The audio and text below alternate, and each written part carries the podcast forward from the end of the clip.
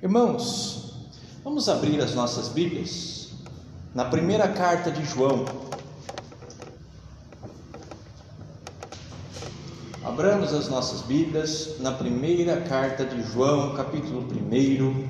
Nós vamos ler do verso 5 até o verso 10.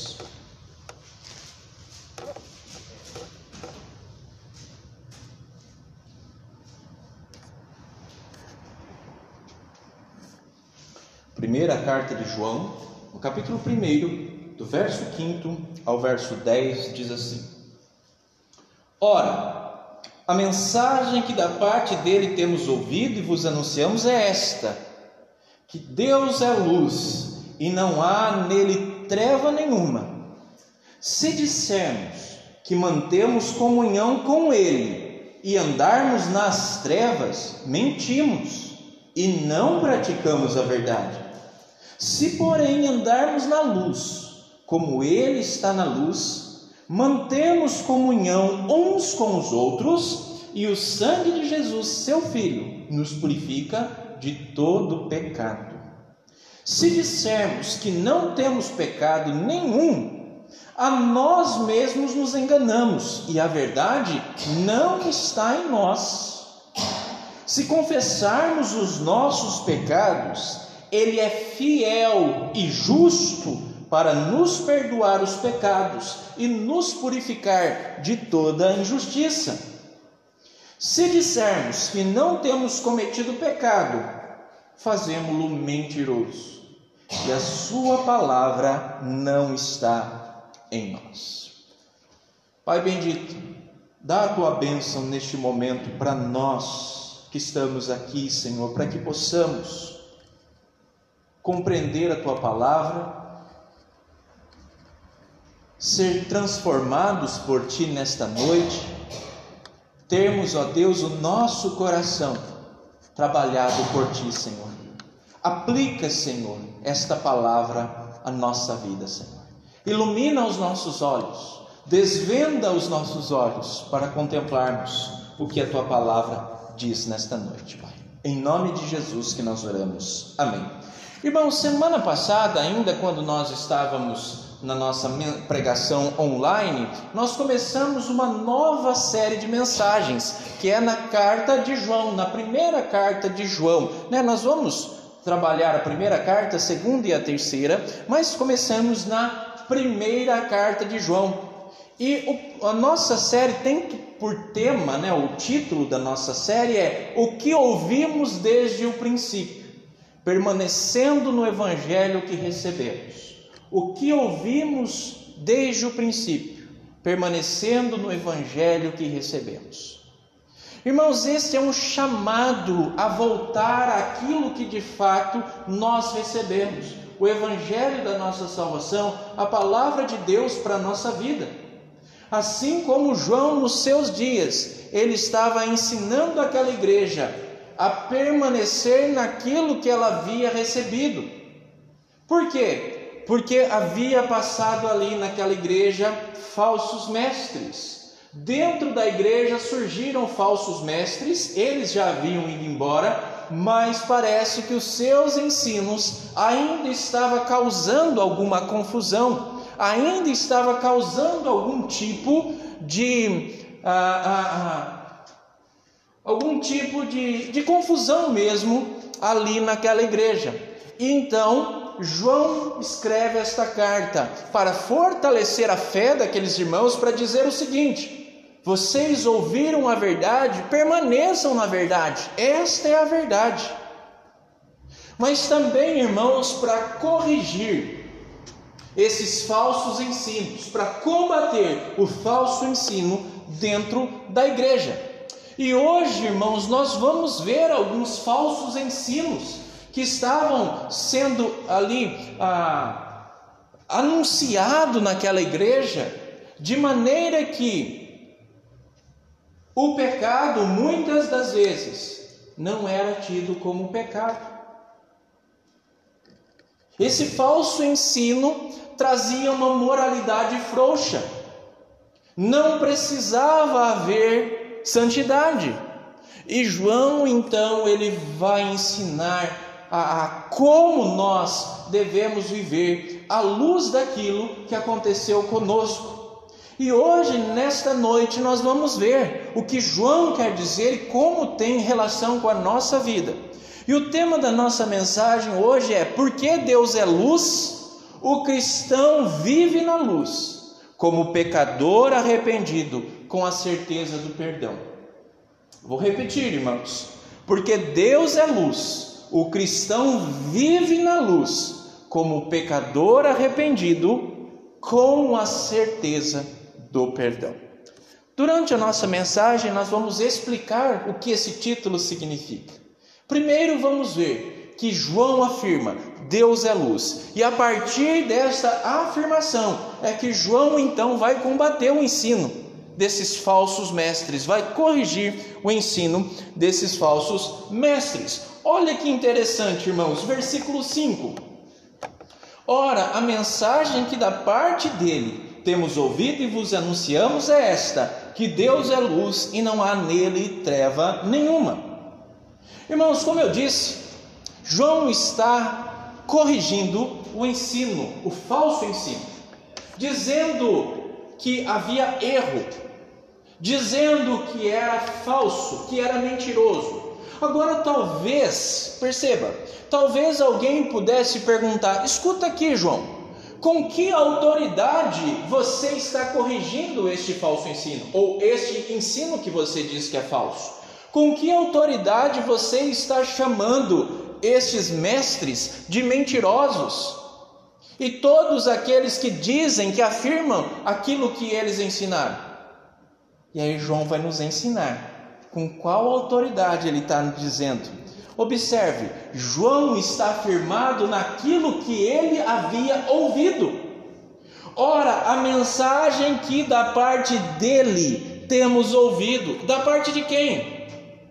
Da parte de Jesus, irmãos. João ouviu da parte de Jesus aquilo que ele estava passando à igreja. A mensagem que João estava proclamando, irmãos, era a mensagem que ele recebera do próprio Cristo. E observe como é a continuação daqueles versículos iniciais que nós tratamos semana passada. Irmãos, o que João estava ensinando, o que João, o que João estava passando para a igreja, não era uma criação dele, não era uma mensagem inventada, não era uma mensagem ah, que ele ali é, quis trazer para enganar a igreja. Não, irmãos. Também João não tinha recebido essa mensagem por meio de um, de um conhecimento, de uma revelação secreta, como estes tais afirmavam, que nem os apóstolos tinham. João recebeu a mensagem do próprio Cristo estava passando para a igreja. Irmãos, é esta mensagem que nós temos hoje a mensagem do próprio apóstolo João que ficou registrado para nós. A igreja, irmãos, não inventa uma mensagem. A igreja não tem autoridade para inventar uma mensagem. A igreja ela recebe essa mensagem da parte do Senhor através dos seus apóstolos, dos profetas. A, a igreja hoje ela não tem novas revelações. Tudo aquilo que precisamos está na página das Escrituras. E é isso que João está mostrando para aquela igreja.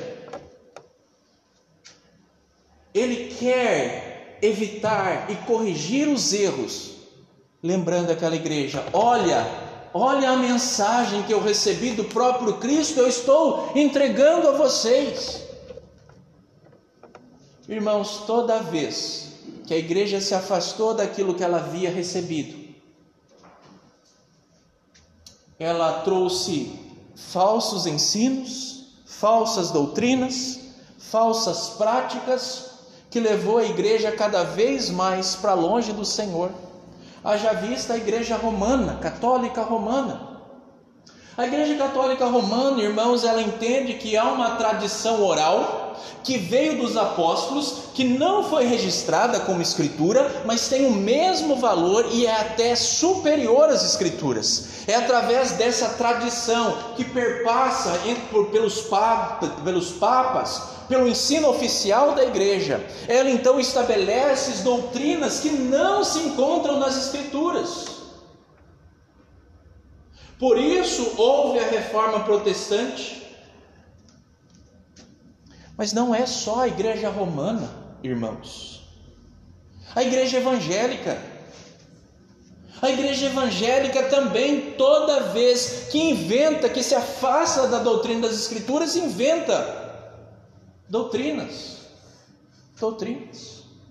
Irmãos, Converse com o evangélico e diz: o que, que você acha da água benta? Ele vai dizer: ah, pastor, esse negócio de água benta é, é, é superstição. Mas converse com o evangelho sobre evangélico, com alguns, né, claro, sobre água consagrada no monte e o poder que ela tem. Ah, pastor, essa água foi consagrada nós a tomamos e ela de fato traz cura, traz libertação. Irmãos, qual que é a diferença? Sal grosso, rosa ungida, água do Jordão, vem lá de Israel para cá para fazer milagre aqui. Toda vez que nós nos afastamos da mensagem que nós recebemos, nós então começamos a inventar as coisas e nos afastar de Deus. Era isso que estava acontecendo aqui, e é na autoridade que João vem de apóstolo, daquele que havia recebido a mensagem do Senhor, é que ele vem combater esse falso ensino. E João diz: a mensagem que eu tenho para dizer para vocês é que Deus é luz. Essa é a mensagem. E aqui nós podemos pensar pelo menos em dois significados, ainda que haja mais significados a respeito de Deus como luz. Primeiro, Deus como luz significa que Deus é revelador, irmãos. Deus é quem revela a si mesmo. Deus é quem se dá a conhecer a nós, porque de outra forma nós não o conheceríamos. Deus é quem traz esclarecimento, Deus é quem que mostra o caminho, Deus é que dissipa as trevas. Você se lembra o que o salmista diz acerca da palavra de Deus? Se a palavra de Deus é luz para os nossos caminhos, que dirá o próprio Deus que é Senhor da palavra? A luz ela ilumina, a luz revela, a luz desvenda os nossos olhos a luz revela que nós somos pecadores. A luz revela para nós quem é Deus. É esse Deus revelador que nós precisamos na nossa vida. Mas há um segundo significado para a luz que as Escrituras trabalham, irmãos. Luz no sentido de pureza, luz no sentido de santidade. Pensemos um pouco numa luz branca, como esta aqui. Quando você fica olhando fixamente, bem próximo, os seus olhos não aguentam. Imagine o próprio Deus que é santo. A pureza, irmãos, em Deus, a pureza tal, irmãos, que Deus ele é puro e sem defeito. Não há nenhuma mancha no Senhor, como nós já vamos ver um pouquinho mais. E essa santidade nos lembra que Deus é separado de nós das suas criaturas. Separado em que sentido? Deus é distinto de nós. Deus não é como nós. Ele é o Criador, Ele é luz. Nós somos luz derivada, mas Ele é luz pura. Você se lembra da visão de Isaías? Quando Isaías tem a visão do templo? e ele vê os serafins. E ele começa então a dizer assim: Santo, Santo. Ele começa então, desculpe-me, ele começa a ouvir ah, sendo dito Santo, Santo, Santo. Mas o que eu quero chamar a sua atenção é na figura do serafim. quando ele diz então que os serafins tinham asas, e com as asas eles cobriam o rosto. Sabe por quê, irmãos? Ainda que os serafins fossem seres que não tivessem pecado, estar na presença do Senhor, do Senhor que é luz, do Senhor que é puro, deve nos levar a cobrir os nossos olhos, por conta dessa pureza do Senhor. O Senhor é santo, o Senhor é luz, o Senhor é singular. Por isso, João está dizendo aqui: Deus é luz. Mas, como se não fosse suficiente trazer essa afirmação, a positiva, João traz também a, a negativa. Olha o que ele diz, irmãos. E nele, nele quem? Em Deus, não há treva nenhuma. Olha que interessante. Você já entende o suficiente. Deus é luz, né? Mas João queria deixar isso muito claro. Ele diz: não existe treva nenhuma em Deus. Não há presença de mal algum no Senhor. Não há presença de corrupção alguma em Deus. Não existe defeito em Deus. Nada mancha a sua pureza. Você já viu aquele símbolo da, do, yin, do yin yang? Ou ah, também é conhecido como Tom Country, alguma coisa assim? Se você não conhece, eu vou tentar descrever para você, para você imaginar aqui. É um redondo com duas partes iguais, uma branca e uma preta. E o que isso significa? Quer dizer um equilíbrio entre as forças do mal, representadas pela parte preta, e as forças do bem, representadas pela parte branca. Então o mundo está em equilíbrio, mal e bem junto. E aí no preto tem uma bolinha branca e no branco uma bolinha preta, dizendo: dentro do bem existe também o mal, e dentro do mal existe também o bem. Esse é uma, uma, essa é uma filosofia oriental.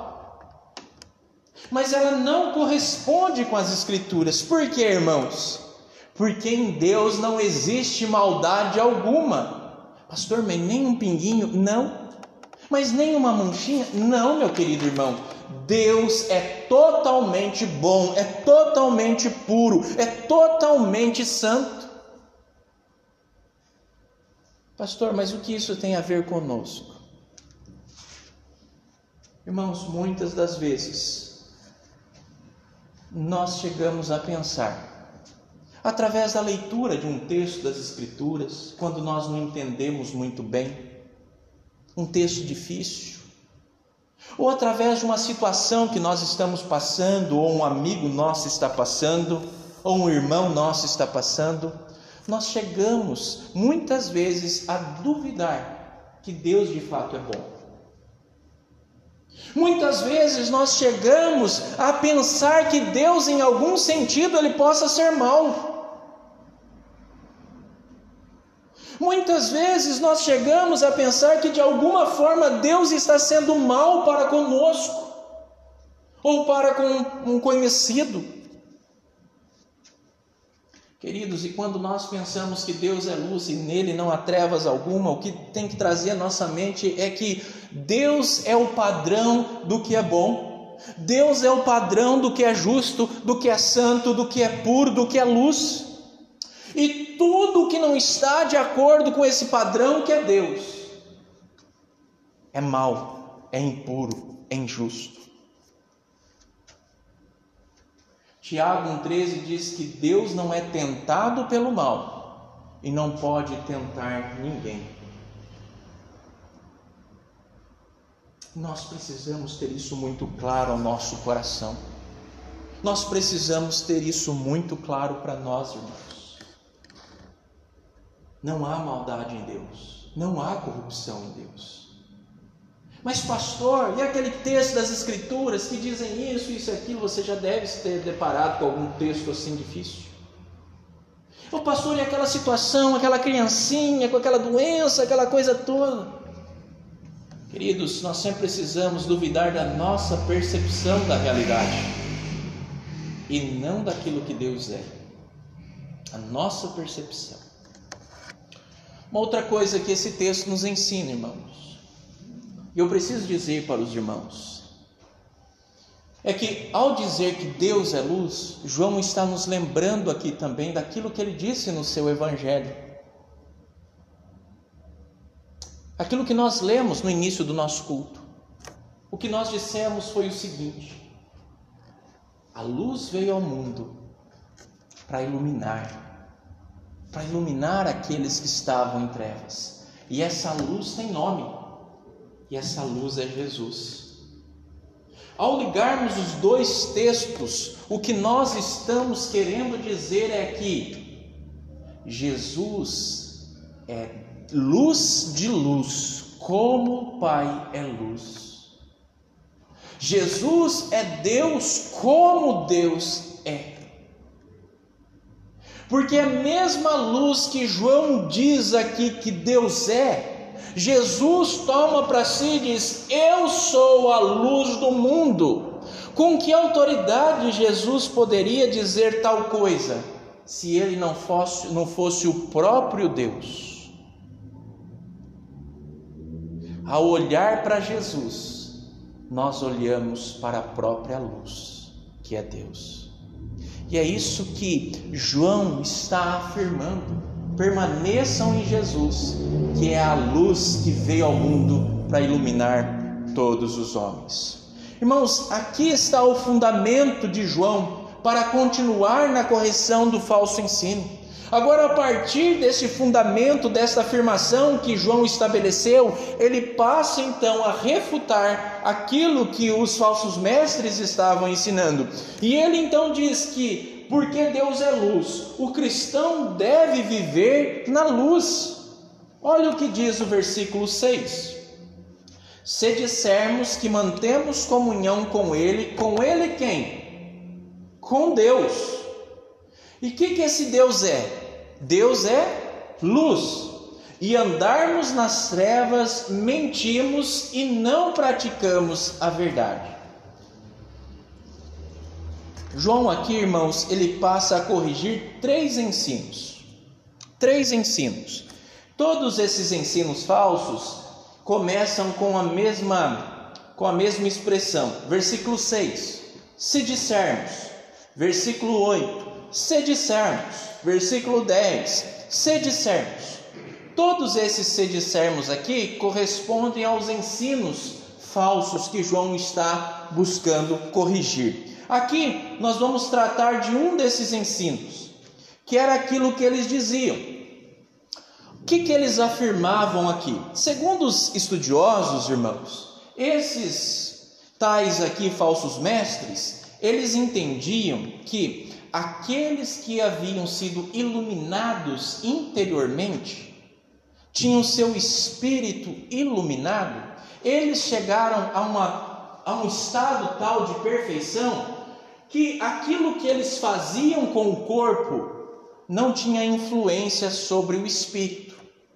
Então eles diziam que podiam praticar o pecado, porque isso não afetava o espírito. Eles diziam, irmãos, que essas atitudes que eram externalizadas por meio da carne não afetava o espírito. Podiam andar sim mas João vai dizer: nada disso, nada disso. Aquele que diz que tem comunhão com Deus não pode andar nas trevas. E por que que não pode andar nas trevas, irmãos? Porque Deus é luz. Você compreende a lógica de João? Como que alguém pode dizer que tem comunhão com Deus, que é luz, mas continua vivendo como alguém que não foi iluminado. Como alguém que diz ter comunhão com Deus, pode viver nas trevas do pecado. Aí João diz o que? Não pode. Por isso que João chama de mentiroso. Olha aí, mentimos e não praticamos a verdade. Nós vamos falar um pouquinho mais sobre essa fala de João, mas eu quero apenas introduzir dizendo o seguinte: para João não tem meia verdade. Para João não é só uma questão de opinião. Olha, vocês têm a sua, nós temos a nossa, vocês estão certos, nós estamos certos e está tudo bem. O importante é agradar o Senhor. Ele diz: não. Vocês não estão praticando a verdade. Se disser isso, se disser que é possível ter comunhão com Deus e continuar nas velhas práticas, vocês são mentirosos. Vocês estão em mentira. Vocês não estão na verdade. É isso que João está dizendo. Para João, só há uma verdade. Percebam que depois de definir ou de afirmar que Deus é luz, João diz: então aqueles que estão em comunhão com aquilo com o que é luz não pode de forma alguma andar nas trevas. E aí talvez você pare assim e fale: "Pastor, mas isso é julgar". Nós estamos julgando as pessoas, irmãos, quem está julgando aqui é a própria palavra de Deus porque ela está nos dizendo: isso não é possível.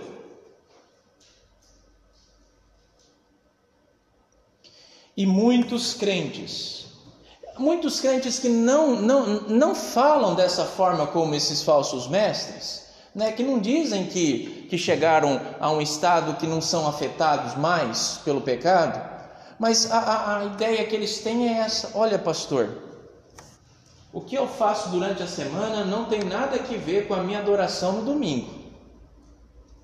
Eu posso buscar a Deus normalmente e continuar vivendo desse jeito. Mentiras, fofocas, pornografia, prostituição, adultério, sexo antes do casamento, consumismo, ira injusta, maledicência, preguiça, Pastor, o senhor está denunciando os pecados do mundo? Não. Daqueles que se dizem cristãos. Ah, pastor, irmãos, nós, como igreja do Senhor, precisamos denunciar o pecado, a começar com a gente. É o que João está dizendo. Quando nós chegamos a irmãos que têm vivido dessa forma, que pelo menos se dizem irmãos, e os confrontamos com a palavra do Senhor, o que, que eles nos dizem? Pastor, o senhor não tem nada a ver com a minha vida. Arruma um gatinho para o senhor cuidar, já que o senhor tem tempo de ficar cuidando da vida dos outros. É isso que eles nos dizem. E é isso que muitas vezes nós pensamos. Quando nós damos aí uma olhada no Facebook, nas redes sociais, no Instagram e alguma coisa assim, o que, que nós vemos? Irmãos, cada postagem, nós vemos, irmãos, pessoas ali que se dizem crentes, postando músicas indecentes, apologias à prostituição, ao adultério, a uma vida sem Deus, fotos sensuais. Irmãos, vocês devem ter visto já uma moça, um rapaz, às vezes sem camisa, fazendo músculo, isso, aquilo, com beijinho, com, com alguma outra coisa. Daqui a pouco põe um versículo bíblico lá dizendo: Tudo posso naquele que me fortalece. Como que isso é possível, irmãos?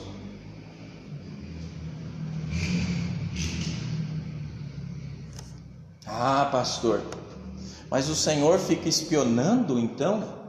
Não, irmãos, eu não fico espionando. Mas eu tenho amigos, como vocês têm, e eu vejo também. Eu vejo Facebook, eu vejo os stories, eu vejo o que vocês compartilham. Eu vejo aqueles que se dizem cristão curtindo.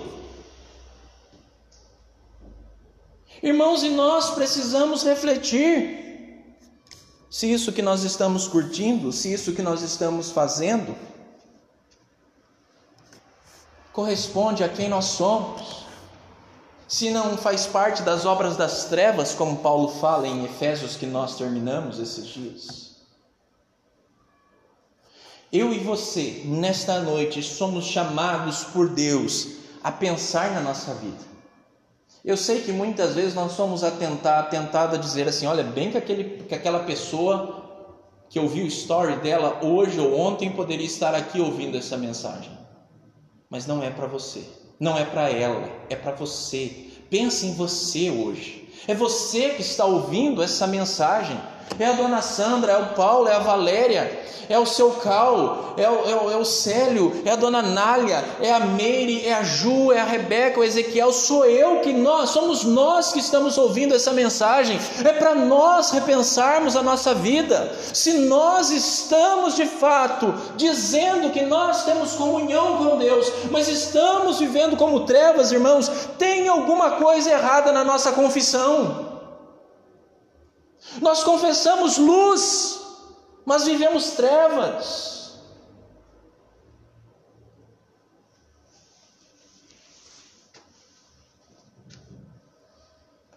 Se você acredita que você pode ter comunhão com Deus e viver nas trevas, hoje João te diz: você está mentindo e você não está na verdade. Então surge uma pergunta, irmãos. Uma pergunta. Viver na luz quer dizer perfeição, então? Quer dizer que nós não pecamos mais? Não, irmãos. Viver na luz não quer dizer que somos perfeitos e que não pecamos mais. Viver na luz é ter a consciência de que somos pecadores, mas pecadores arrependidos, que é o próximo ponto que nós vamos ver. Pecadores arrependidos que foram perdoados por Cristo, que foram iluminados por Cristo. É isso que nós precisamos ter a consciência de que somos. João, então, irmãos, ele trata de mais dois falsos ensinos. Vamos lá, versículo 8: Se dissermos que não temos pecado nenhum, a nós mesmos nos enganamos e a verdade não está em nós. Esses falsos mestres criam e ensinavam que eles chegaram a esse estado de perfeição e não havia mais pecado neles. Não havia. Sabe essa inclinação que nós temos para o mal? Eles diziam: Não, nós não temos mais. Isso foi tirado de nós. E um segundo erro, irmãos, que está no versículo 10 é, é decorrente desse, né? Se dissermos que não temos cometido pecado, fazemos-lo mentiroso e a sua palavra não está em nós. Então eles diziam: já que nós não temos essa inclinação para o mal, porque agora estamos num estado de perfeição, nós também não pecamos mais. Aqui por duas razões. Primeiro, porque nós não somos mais culpados, porque aquilo que fazemos na carne não atinge o nosso espírito. E segundo, nós não temos mais inclinação para o mal mesmo. Já somos perfeitos. O nosso espírito é perfeito. E olha o que João diz. Se, se afirmam isso, ele diz: a nós mesmos nos enganamos e a verdade não está em nós. E versículo 10: fazemos-lo mentiroso. Quem mentiroso? Deus. E a Sua palavra não está em nós. Em resumo, irmãos, o que esses falsos mestres ensinavam é que não eram mais pecadores, por isso não pecavam mais. Mas João está corrigindo. E o que João nos diz? João nos diz que nós somos pecadores e continuamos pecando contra o Senhor. Pastor, agora eu não entendi mais nada mesmo. Não entendi mais nada. Eu vou explicar, irmãos. Calma, eu vou explicar. Mas antes, eu quero fazer uma observação e uma, um alerta para você. Você já deve ter ouvido que doutrina é coisa de homem, né? Ah, pastor, doutrina é coisa de homem, nós precisamos é de Jesus tão somente. Irmãos, percebam o seguinte: doutrina é ensino. Doutrina é ensino. Os irmãos perceberam o que este falso ensino estava fazendo com a igreja? Se eles embarcassem neste falso ensino, eles chegariam a ponto de dizer que Deus é mentiroso e não viveriam na palavra do Senhor. Vejam quanto o falso ensino, a falsa doutrina, uma doutrina que não procede da Escritura é perigosa. Como ela nos afasta do caminho do Senhor, por isso que nós precisamos permanecer na doutrina correta. E neste caso, qual que é a doutrina correta?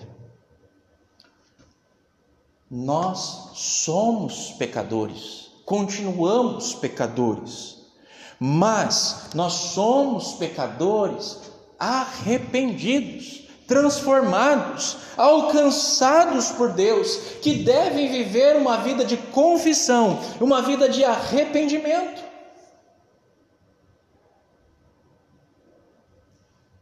Irmãos, talvez você diga assim, pastor, esse negócio aí está muito longe de nós. Por volta do ano 2000, 2001, não sei, nós fomos a um. Na, na, nossa época, eu acho que a Valéria deve se lembrar, Valéria ou Paulo Afonso. Na nossa região aqui, nas mocidades, tinha algo chamado FEMEV Festival de Música Evangélica. Então as mocidades das igrejas iam com músicas que elas mesmas compunham. É, por sinal, o Bernardino tinha umas músicas boas também. Santa Cruz, coisa muito boa. Ourinhos, a nossa igreja não era grande coisa não, mas, mas gente estava lá. E eu me lembro como se fosse hoje em rancharia. Foi um presbítero lá pregar. Irmãos, e esse presbítero ele disse lá para todos ouvirem. Ele disse assim: o crente que está em Cristo, que é verdadeiramente crente, ele não luta mais contra o pecado. Não existe mais luta dentro dele contra o pecado. Ele é perfeito em Cristo Jesus, ele não precisa mais lutar. Ele disse isso um presbítero presbiteriano. Claro que tinha sido exonerado do seu cargo, mas aqui ninguém sabia disso. E ele ensinou isso para os nossos jovens. O que João está combatendo aqui, ele pregava. Ele dizia: é possível que o crente chegue numa situação tal que ele não tenha mais luta dentro dele. Essa é a realidade que você vive? É? Abra sua Bíblia em Gálatas 5,17.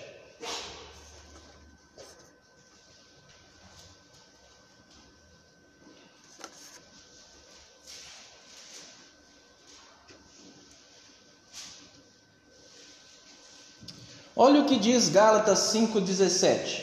E aí eu vou explicar um pouquinho a respeito do que é ser pecador arrependido e transformado, tá? Gálatas 5,17 diz assim, irmãos: Porque a carne, o que, que é carne aqui? A carne aqui é essa inclinação que nós temos para o pecado, essa inclinação que nós temos dentro de nós para o pecado. A carne milita contra o espírito. Que espírito é esse? O Espírito Santo que habita no crente. E o espírito contra, ou seja, milita contra a carne, porque são opostos entre si para que não façais o que porventura seja do vosso querer. O que Paulo está dizendo é que o cristão, ele ainda continua pecador. Ele continua pecador mesmo quando ele teve uma mudança de vida, mesmo quando ele se tornou uma nova criatura, o pecado ainda está ali, a inclinação para o mal ainda está ali. Mas junto com essa inclinação para o mal, nasce uma nova inclinação. A inclinação para agradar ao Senhor, que é fruto da obra do Espírito dentro de nós. O cristão continua pecador, sim, mas é um pecador agora que foi liberto do domínio do pecado e agora luta contra a carne. para não satisfazer a vontade da carne. E qual que é a vontade da carne, irmãos? Fazer aquilo que é mal diante do Senhor. Toda vez que nós cedemos às tentações, nós estamos dizendo não à nova criatura que nós somos, estamos dizendo não ao Espírito Santo que habita em nós, e estamos dizendo sim para a carne. Irmãos, a perfeição, a perfeição nunca vai estar presente em nós nesta vida. Enquanto nós estivermos aqui, vai haver batalha ferrenha no nosso coração. O cristão continua sendo pecador, mas é um pecador transformado, um pecador redimido. Por que, que você acha que Jesus ensinou-nos a pedir perdão? Porque se, se o cristão não peca mais, por que então Jesus nos ensinou, Pai, perdoa as nossas dívidas? Por que, irmãos? Porque nós continuamos pecando. Mas então qual que é a diferença, pastor, entre o ímpio que é um pecador e nós que recebemos a Cristo como Senhor? É que nós também somos novas criaturas. Criaturas agora iluminadas pela luz de Cristo, de tal maneira que quando nós pecamos, o Espírito Santo age em nosso coração para que haja o quê? Arrependimento, tristeza pelo pecado e confessar os nossos pecados a Deus. É isso que João está dizendo. Ele diz o seguinte: queridos irmãos, vocês estão na luz, vocês já tiveram a, a, iluminação do Santo Espírito, vocês devem viver como pecadores arrependidos. Vocês pecam, mas vocês devem se arrepender por conta dos seus pecados. Vocês não devem viver mais nas trevas. Nós falaremos um pouco mais durante as outras pregações em viver no pecado. Agora, por que então que nós podemos confessar os nossos pecados? João nos diz no versículo 9. Volte lá para João, 1 João.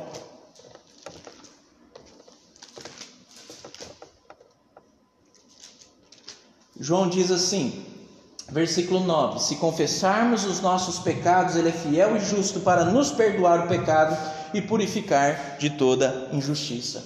Deus prometeu que todos aqueles que arrependidos confessam os seus pecados encontram o perdão dos seus pecados. Ele é fiel para cumprir.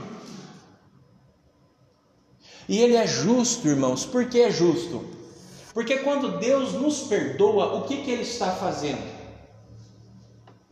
Ele está sendo justo aquilo que Jesus fez na cruz.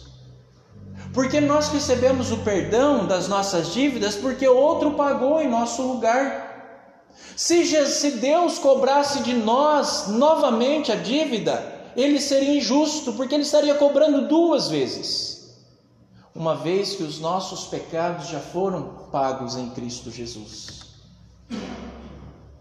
E é nessa certeza que nós nos aproximamos de Deus, como pecadores transformados, arrependidos, confessando os nossos pecados, certos de que o Senhor nos purifica. O sangue de Jesus, conforme o verso 7 nos ensina, nos purifica. E quando nós andamos na luz, irmãos, nós temos essa consciência de que nós estamos em comunhão com Deus. Mesmo quando pecamos, nós temos a luz que nos ilumina para que possamos nos arrepender, para que possamos reconhecer quem nós somos diante do Senhor, reconhecer a graça que opera em nós. E aí nós começamos a entender a doçura do Evangelho. Não é pelo que nós merecemos, porque todos nós somos pecadores mas é a graça de Deus que nos alcança e nos perdoa. Em Cristo, irmãos, não há mais dívida, não há mais o que é ser pago. Isso é andar na luz. Conscientes de que somos pecadores, mas pecadores arrependidos e perdoados em Cristo Jesus. Continuamos pecando contra o Senhor, sim, mas lutamos para não fazê-lo. Arrependidos, vamos a Deus, confessando e pedindo perdão, confiando que Deus é fiel e justo para nos perdoar. Não vivemos nas trevas do nosso pecado, irmãos, mas vivemos na luz do perdão, na luz da graça de Deus sobre a nossa vida. É isso que João nos ensina nesta noite. É, é essa reflexão. Porque Deus é luz. O cristão vive na luz, como pecador arrependido, mas com a certeza do perdão garantido por Cristo Jesus. Queridos, nós somos chamados nesta noite a repensar a nossa vida como nós estamos andando? Como filhos da, das trevas?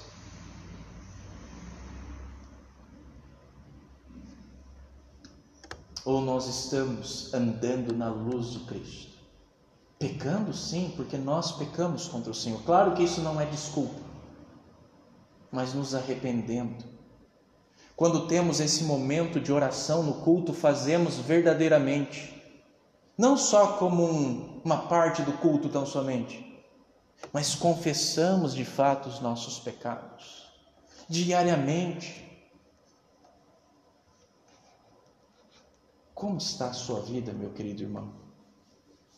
Na sua casa, no seu trabalho, na escola, com seus vizinhos? Que testemunho você tem dado? Eu quero terminar, irmãos,